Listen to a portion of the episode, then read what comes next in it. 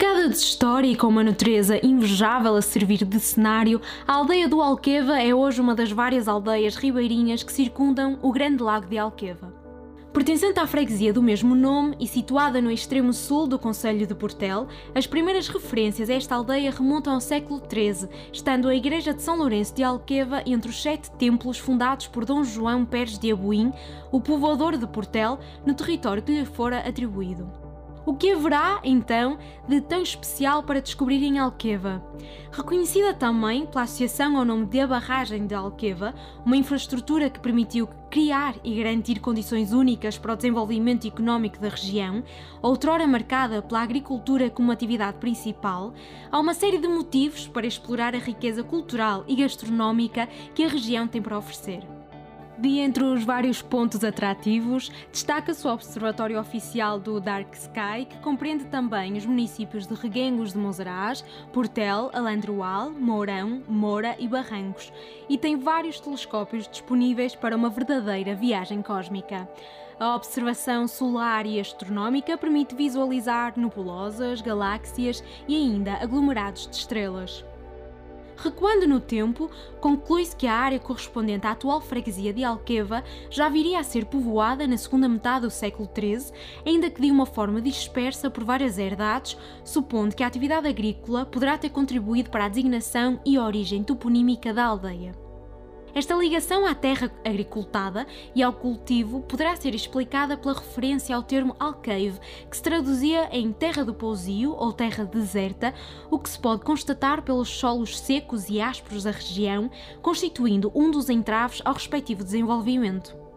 Desde o início da sua povoação, que esta área integra as terras outrora concebidas pelo rei Dom Afonso III ao seu mordomo-mor Dom João Pérez de Abuim.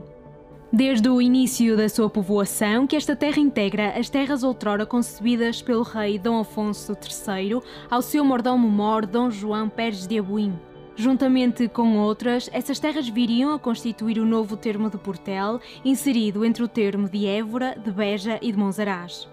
A proximidade da aldeia ao rio Guadiana, um dos mais extensos de toda a Península Ibérica, foi em tempos de veras importante, dada a sua força económica, resultante quer pela abundância de peixe, como pela fonte de energia que permitiu criar condições para a existência de vários moinhos para a fatura das farinhas. A viagem turística pela riqueza sociocultural da aldeia de Alqueva inicia-se no centro, perceptível desde o Largo da Igreja ao Largo da Vila. Toda a freguesia é rica em monumentos e vestígios arquitetónicos que expressam a beleza natural da região. A visita prossegue para a Igreja Paroquial de São Lourenço de Alqueva, uma igreja barroca fundada no século XIII, embora o atual templo esteja datado do século XVIII, que sofreu obras de requalificação nos dois séculos seguintes. A igreja viria a ser melhorada após a visita do cardeal infante Dom Afonso em 1534, ainda que a obra de arquitetura tenha resultado em intervenções já posteriores a 1755. No interior da igreja matriz avista-se uma pequena imagem de São Miguel Arcanjo e ainda uma pia batismal e uma para água benta, uma manuelina e a outra tardo-barroca.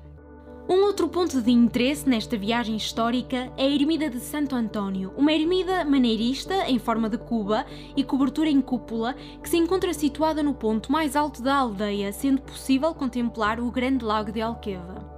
Datada do século XVI-XVII, no interior desta capela-mor encontramos uma pia de água benta e ainda um púlpito em alvenaria, onde estão representadas algumas imagens representativas de jovens soldados, recordando as promessas em tempos feitas pelos devotos por ocasião da Guerra Colonial. Já o Museu do Medronho dispõe de quatro áreas distintas, começando pela vertente da exposição, na qual é possível conhecer o medronho, a caracterização da planta e do fruto, o seu ciclo de vida e até o processo de destilação do fruto.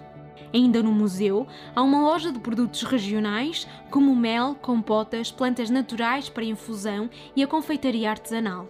Mais recente é a Praia Fluvial de Alqueva, uma das atrações imperdíveis, estando aberta durante a época balnear.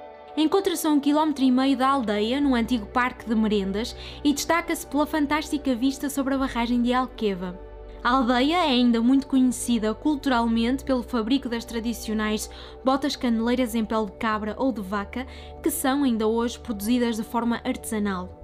Atualmente é possível visitar a oficina de Jerónimo Gaudêncio, uma marca centenária que mantém viva a tradição implementada pelo sapateiro, que se deu o nome ao negócio. A produção continua a ser maioritariamente artesanal, implementando novas técnicas e materiais mais inovadores.